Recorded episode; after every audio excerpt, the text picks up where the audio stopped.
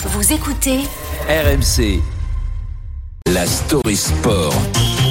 Avec Cédric Dandeville, on parle évidemment de foot, puisqu'on parle de Marseille. Alors en attendant Luis Enrique, qui doit être présenté du côté du PSG cet après-midi, c'est l'OM qui a présenté hier son nouvel entraîneur espagnol. Comme ce héros de dessin animé, le nouvel entraîneur de l'OM s'appelle Marcelino. Vous ne le connaissez pas?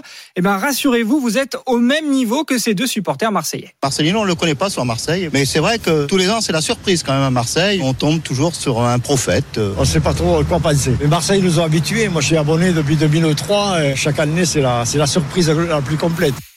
Et oui, encore un entraîneur surprise à Marseille. Mais un an après l'arrivée du géant croate Igor Tudor, là, on change de style. Sur le terrain, d'abord, Marcelino a d'autres principes tactiques. Et puis, en dehors, on oublie le survêt. Non, c'est en costume bleu, chemise blanche et avec un grand sourire que l'homme de 57 ans a débarqué au Vélodrome. Autre différence avec son prédécesseur, Marcelino se met déjà au français. Bonjour, je m'excuse pour mon français.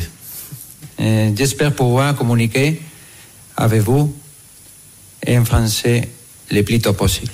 Bah, il se débrouille. Ouais, hein. mal. Non, c'est pas mal. C'est pas mal déjà. En plus, l'OM lui a trouvé un prof particulier, notamment pour bosser le célèbre slogan du club. Droit au vite Non, droit au but, Marcelino. Droit au but, le slogan de Marseille. On lui pardonne, hein. Il découvre la France, non? Oui, c'est sa toute première expérience professionnelle à l'étranger, car Marcelino n'avait jamais quitté son pays où il est très respecté.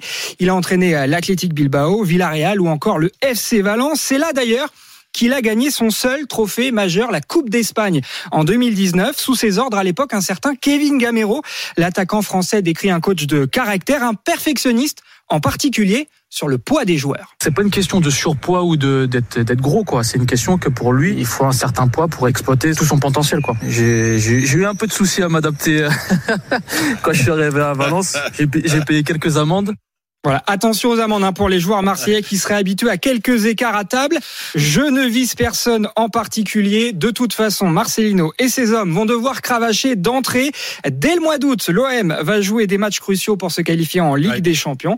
D'ici là, il va falloir aussi se renforcer sur le marché des transferts. Bref, un baptême de feu pour Marcelino, qui peut ceci dit compter sur son vieil ami, un autre espagnol, Pablo, euh, Pablo Longoria, qui est le président de l'OM. Ouais, un OM euh, version euh, espagnole. C'est l'auberge espagnole à l'OM. Voilà. Longoria et Marcelino, mais un espagnol aussi côté PSG. On suivra ça cet après-midi. Luis Enrique. Oui, ce qui est marrant, c'est qu'ils Qui viennent tous les deux de la même région, des Asturies. Incroyable. Bah, On c'est aura donc une, un euh, classico entre deux, euh, ouais. deux Espagnols. Et donc cette Ligue 1 Gastronomie exceptionnelle dans les Asturies, je Ah, me permets de bah, Le souligner. petit commentaire. Oui, mais on ne rigole pas avec les avec les grammes et les kilos. Vous l'avez compris avec le nouveau de l'OM.